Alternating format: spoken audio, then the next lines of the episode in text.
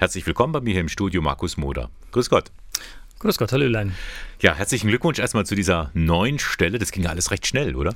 Ratzefatze hätte ich beinahe gesagt, ist es gegangen. Die Ausschreibung war ja sehr spät im Schuljahr und dann auch gleich eigentlich für den ersten Neunten angedacht.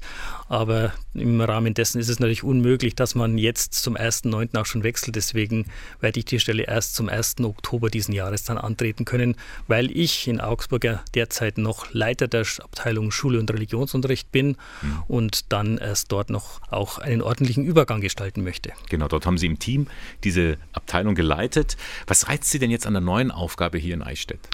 Zum einen ist die Diözese Eichstätt meine Heimat. Mhm. Ich stamme aus der Diözese Eichstätt, aus Hilpolstein genauer gesagt, wurde da groß, war in der Jugendarbeit, war über zehn Jahre in der diözesane Ministrantenarbeit tätig und habe mir da meine Wurzeln, habe meine Ausbildung hier zum Pastoralreferenten gemacht und 2004 abgeschlossen und aus dem Grund zieht es mich zurück in meine diözesane Heimat und ich wohne nach wie vor in Ingolstadt, habe auch die Diözese wohnortmäßig noch nie verlassen und es reizt mich einfach dann wieder hier zu arbeiten in meiner Heimat. Sozusagen herzlich willkommen zurück.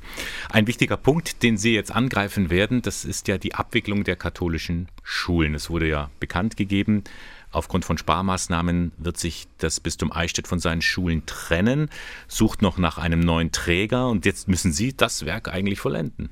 So ist es. Die Entscheidung wurde vor meiner Zeit jetzt gefallen und wird auch nicht mehr revidiert. So ist es. Und ja, es gilt jetzt einen Übergang zu gestalten und von dem her gesehen bin ich gespannt, was mich in den Gesprächen erwarten wird. Ja. Erste Gespräche gibt es ja mit dem Schulwerk der Diözese Augsburg. Man hat ja gehört, Sie führen Sondierungsgespräche. Dabei geht es jetzt um die Schulen in Ingolstadt und Eichstätt. Kommt es Ihnen dazu gute, dass Sie den Laden in Augsburg kennen? Also zum einen ist natürlich die Abteilung Schul- und Religionsunterricht anders als in Eichstätt getrennt vom sogenannten Schulwerk der Diözese Augsburg.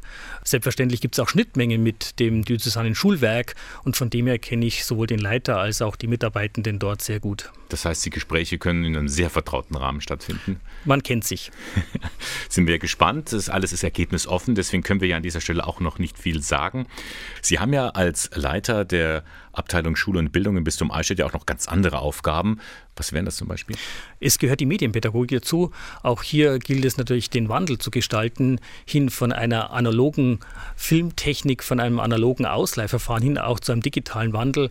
Ich merkte es bei mir in der Abteilung in Augsburg, wo immer wieder die Lehrkräfte schon auf diese neuen Formate äh, zugegangen sind, wo sie gesagt haben, diese Streamen, diese Link, die wir, Links, die wir zur Verfügung haben, wo wir einfach im Unterricht auch Schülern die Links senden können, ist eine wahnsinnige Erleichterung. Medienarbeit, die Sie ansprechen, ähm, ist ja auch ein ganz bestimmter und spezieller Teil der allgemeinen Erwachsenenbildung. Korrekt. Und deswegen gehört auch der Fachbereich Erwachsenenbildung eben zur Abteilung Schule und Bildung.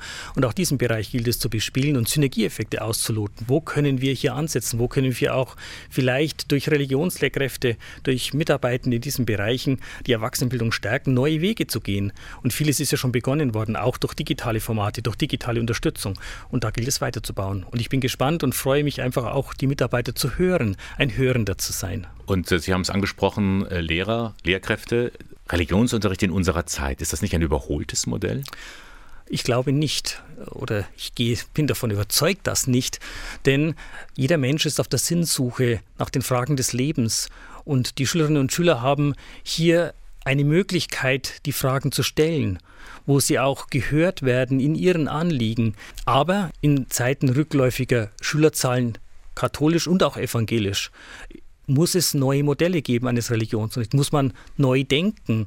Und diese Denkmodelle, die müssen jetzt angedacht werden, um auch den Religionsunterricht oder ich ergänze, weil das mir wichtig ist, der Bereich Religion an der Schule mit Schulpastoral, Krisenseelsorge im Schulbereich, Ganztagsbildung, schulische Inklusion, dass diese Bereiche mit bespielt werden. Und da sind wir ein starker Player.